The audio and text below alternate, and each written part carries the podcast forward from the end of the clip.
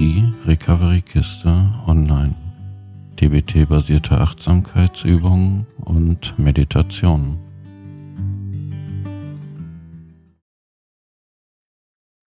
Hallo und herzlich willkommen zu Die Recovery-Kiste online. Mein Name ist Marc und in den weiteren Folgen erwarten dich Meditations- und Achtsamkeitsübungen, welche ich bei meiner Arbeit einsetze. Ursprünglich stammen diese Übungen aus der DBT und mit der heutigen Folge versuche ich dir einen kleinen Einblick zu schaffen, was Achtsamkeit in der DBT bedeutet und welche Vorteile es vielleicht für dich haben könnte. Im Grunde bin ich kein Freund von den Begrifflichkeiten wie Krankheit oder auch Störung, doch im weiteren Verlauf muss ich tatsächlich die Sachen so in den Mund nehmen, um vielleicht auch einfacher erklären zu können, worauf ich hinaus möchte und um auch nochmal so ein bisschen Hintergrundwissen zu vermitteln.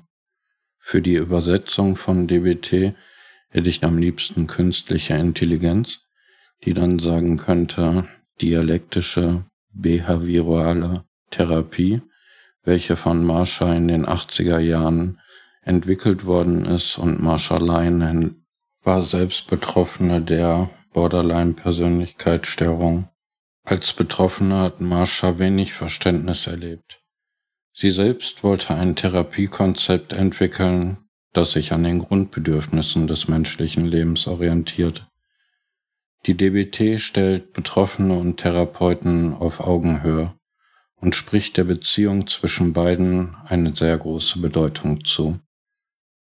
Nicht nur der Betroffene, auch der Therapeut lernt, den Betroffenen so anzunehmen, wie er ist, ohne Erwartungen und ohne Bewertungen.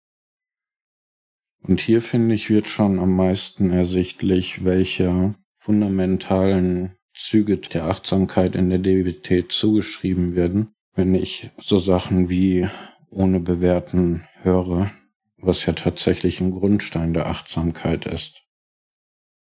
Und wenn sich jetzt der ein oder andere von euch denkt, okay, ich habe keine BPS und DBT, denke ich, brauche ich auch nicht, dann braucht er jetzt nicht hektisch das Handy wegzuschmeißen oder irgendwas anderes zu tun. Nein, Achtsamkeit und psychische Gesundheit hängen stark miteinander zusammen.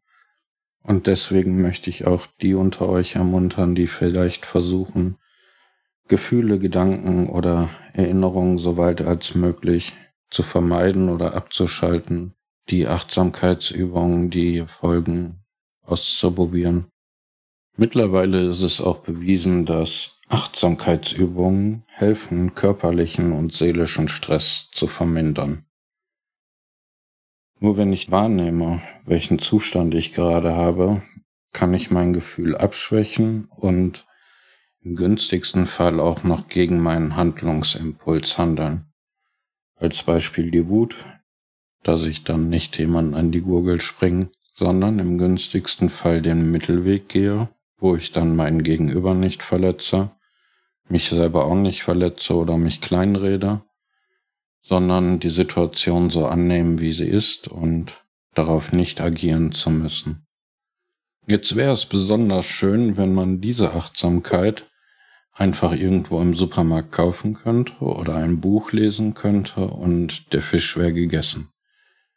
Nein, dem ist nicht so tatsächlich, um Achtsamkeit zu erlangen, muss man die üben und da tut's auch nicht einmal die Woche. Da bin ich eher derjenige, der sagt, Achtsamkeit muss täglich geübt werden, damit sie sich auch mit Nachhaltigkeit einstellen. Ich hoffe, ich habe genug drumherum gequatscht und komme jetzt mehr zu dem, was ich dir erklären wollte, nämlich den Ring der Achtsamkeit. Das Modell aus der DBT enthält sieben Diamanten, wobei sechs Diamanten den siebten in der Mitte umgeben. Diese Diamanten symbolisieren die sieben Dimensionen der Achtsamkeit. Von diesen sieben Diamanten sind drei grün. Diese stehen für mentale Übungen. Das nennen wir in der DBT Was-Fertigkeiten. was tue ich? Wahrnehmen oder auch beobachten mit den fünf Sinnen, aber auch deine Gedanken und Gefühle, ohne zu flüchten und ohne sie festzuhalten oder bewerten zu wollen, wahrzunehmen oder zu beobachten. Und zudem das Beschreiben oder auch das Versprachlichen. Worte für das, was ist, sowie für die Fakten zu finden. Und auch wieder ohne Bewertung. Bevor ich mit den anderen Diamanten weitermache, möchte ich nochmal gerne auf die Bewertung zurückkommen. Tatsächlich ist es im europäischen und gerade auch im deutschen Raum nochmal schwieriger, Sachen zu benennen, ohne sie dann zu bewerten, weil gesellschaftlich halt einfach viele Dinge verankert sind. Als Beispiel nehme ich die blonde Frau, die bei den meisten auch mit den Blondinenwitzen in Zusammenhang kommt, was es nochmal schwieriger macht, bewertungsfrei Achtsamkeitsübungen dann auszuüben. Und wenn wir gerade bei Bewertungen sind und auch dann vielleicht beim Thema Loslassen sind, fällt mir eine sehr schöne Geschichte ein, die da heißt Die zwei Mönche. Zwei Mönche begaben sich auf Wanderschaft. Eines Tages kamen sie an einen Fluss. Dort stand eine hübsche junge Frau. Sie wollte auf die andere Seite des Flusses gelangen, doch das Wasser war sehr tief. Die Frau konnte den Fluss nicht überqueren, ohne nass zu werden. Ohne zu zögern ging der eine Mönch auf die junge Frau zu, hob sie auf seine starken Schultern und brachte sie trocken ans andere Ufer. Dort setzte er sie wieder ab und die Frau ging ihrer Wege. Nachdem der zweite Mönch ebenfalls den Fluss überquert hatte, setzten sie ihre Wanderschaft fort. Eine Stunde verging, in der beide schwiegen. Plötzlich sagte der zweite Mönch, es war falsch, dass du die Frau über den Fluss getragen hast. Wir sollen Frauen nicht zu nahe kommen, geschweige denn sie berühren. Das ist verboten, das weißt du doch. Der erste Mönch antwortete, Ja, das stimmt, ich habe die Frau berührt, aber ich habe sie vor einer Stunde am Ufer des Flusses abgesetzt, und du trägst sie immer noch in Gedanken mit dir herum. Und so viel dann zum Thema loslassen. Doch zurück zu den Diamanten. Dann gibt es noch drei rote Diamanten. Diese stehen für die geistige Haltung. Die werden in der DBT die Wie-Fertigkeiten genannt. Wie tue ich es? Nicht bewertend oder beurteilen. Die Wirklichkeit ist, wie sie ist, sonst wäre es tatsächlich anders. Und das hat seine Ursachen. Konzentriert fokussiert bleiben und Ablenkungen wie Bewertungen frühzeitig erkennen und auch wirkungsvoll tun, was möglich ist und was auch funktioniert. Damit meine ich nochmal diesen Mittelweg auch, was ich da immer mit hinein interpretiere, dass ich mir und meinem Gegenüber tatsächlich keinen Schaden zufüge. Und dann kommen wir zum siebten Diamant. Und wenn ihr euch jetzt versucht, vielleicht auch mit Augen zu, vorzustellen, links stehen diese drei grünen Diamanten, rechts diese drei roten Diamanten und in der Mitte schwebt quasi der siebte Diamant, welcher die geistige Verbindung zu dir selbst symbolisiert und den Dingen der Welt. Er steht für dein Weißmeint. In den Folgen, die euch hier erwarten, wird es generell nur erstmal um diese Weiß-Mind-Übungen gehen. Vielleicht werde ich auch in Zukunft noch ein paar andere Lieblingsachtsamkeitsübungen aus anderen Büchern oder Quellen hier mit einfließen lassen, doch generell soll Weiß meint hier im Zentrum stehen, damit du die Möglichkeit hast und ihr die Möglichkeit habt, tatsächlich jederzeit darauf zurückgreifen zu können und diese Achtsamkeitsübungen zu üben. Ich bin grundsätzlich eher der ehrliche Typ und möchte dir auch jetzt nichts groß vormachen. Nur alleine die Weiß-Mind-Übungen werden nicht zu einer großartigen oder nachhaltigen Verbesserung im Alltag führen, sondern das ist ein Gesamtkonzept. Und genauso wichtig wie es ist, die roten und die grünen Diamanten zu üben und auch täglich und stetig anzuwenden, genauso wichtig ist es, auf die Weiß-Mind-Übungen zurückzugreifen, um dieses Gesamtkonzept der Achtsamkeit von Weiß-Mind zu erlangen. Und dann bedeutet Achtsamkeit, im Hier und Jetzt zu sein, ohne die Dinge zu bewerten, sondern sie als solches anzunehmen.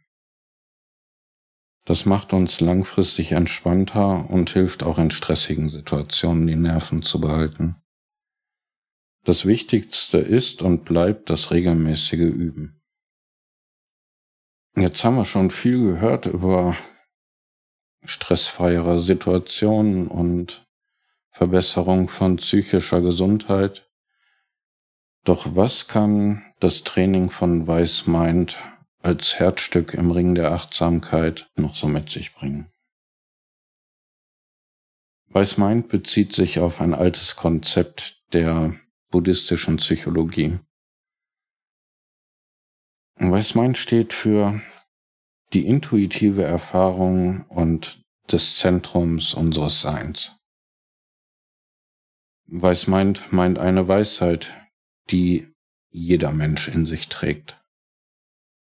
Weiß meint wird beschrieben als von Natur aus leuchtend und rein, als dynamisch und offen. Weiß meint ist mit der gesamten Welt verbunden. Es ist damit auch Teil des Universums. Weiß meint ist offen für sein eigenes Wohl, das Wohl anderer und das Gemeinwohl.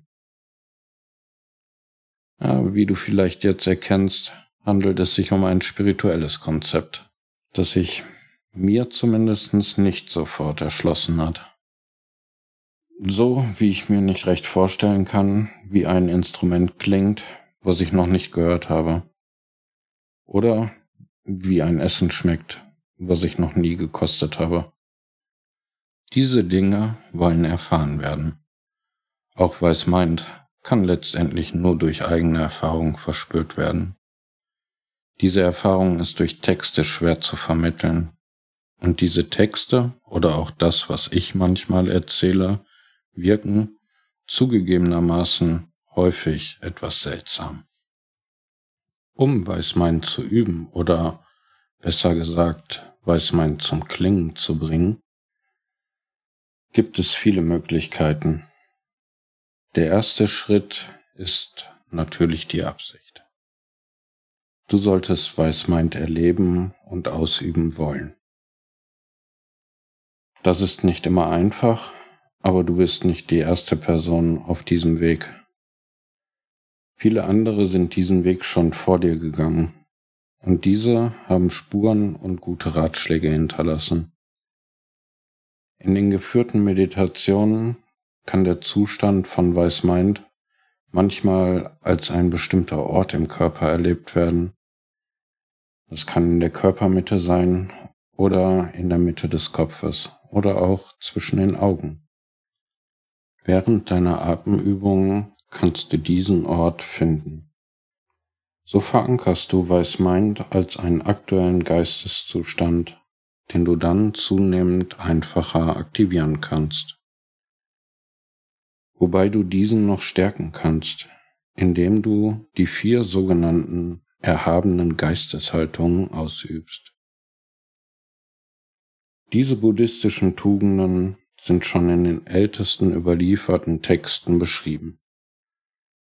Diese Tugenden beinhalten ganz konkrete Lehren und Praktiken, die da wären die liebende Güte, das Mitgefühl, die mitfühlende Freude und der Gleichmut, der mit Gelassenheit gleichzusetzen ist.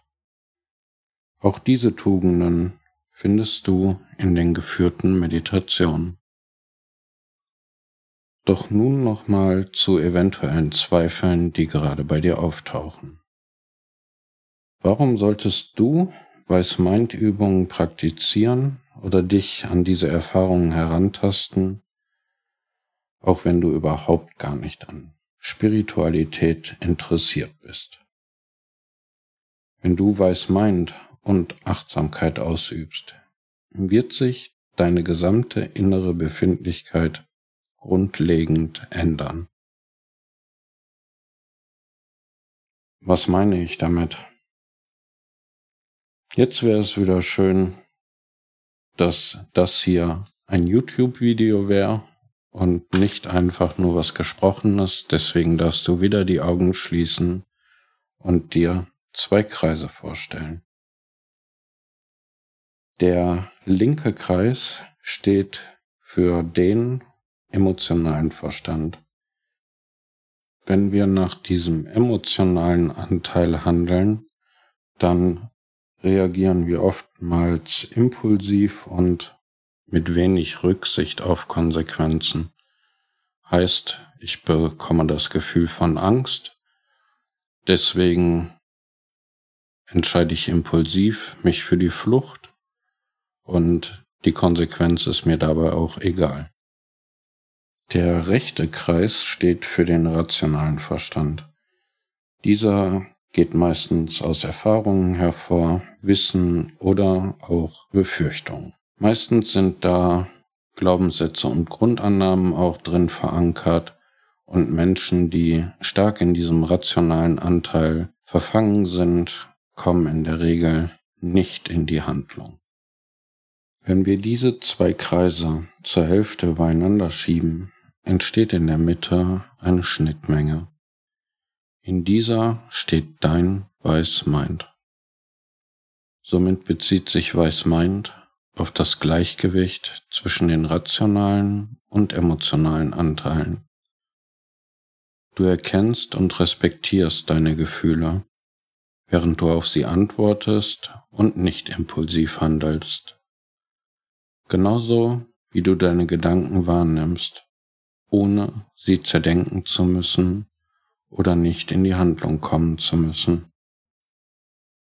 Mit diesem Gleichgewicht kannst du einen neuen Weg gehen, den Mittelweg. Auf diesem lernst du deine Gefühle, Gedanken und deinen Körper, aber auch die Welt und andere Menschen um dich herum klarer zu erkennen. Es wird einfacher werden, im gegenwärtigen Moment zu leben. Du wirst lernen, auch in schwierigen Momenten eine annehmende, nicht bewertende Haltung einzunehmen. Du wirst lernen, eine freundliche, wertschätzende, mitfühlende und unterstützende Haltung zu dir selbst und anderen gegenüber einzunehmen. Und dann trage ich gerne ein Gedicht vor.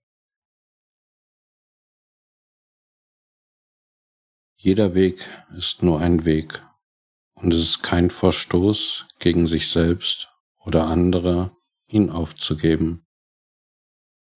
Wenn dein Herz es dir befiehlt, sieh dir jeden Weg scharf und genau an. Versuche ihn so oft wie nötig, dann frag dich nur dich allein. Ist es ein Weg mit Herz? Wenn ja, dann ist es ein guter Weg. Wenn nicht, dann ist er nutzlos.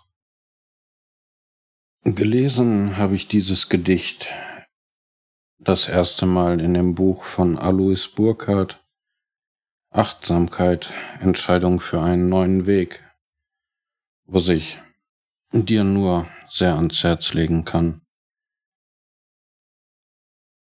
Früher habe ich oftmals versucht, Antworten im Außen zu finden, Entscheidungen von anderen fällen zu lassen, anstatt mich auf meine innere Weisheit zu rufen, die in jedem von uns ist.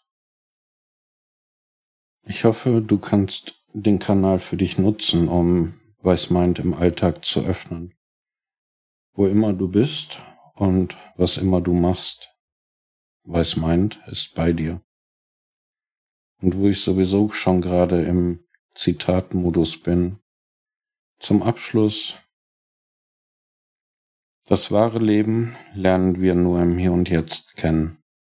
Die Vergangenheit ist bereits vorbei. Die Zukunft hat noch nicht begonnen. Nur im gegenwärtigen Augenblick können wir das Leben wirklich berühren. Naja, nun denkst du vielleicht, ich habe viel um die Ohren und soll trotzdem entspannt bleiben? Das kann doch nicht funktionieren. Vielleicht doch. Lass es uns ausprobieren. Heute ist ein guter Tag für Veränderungen.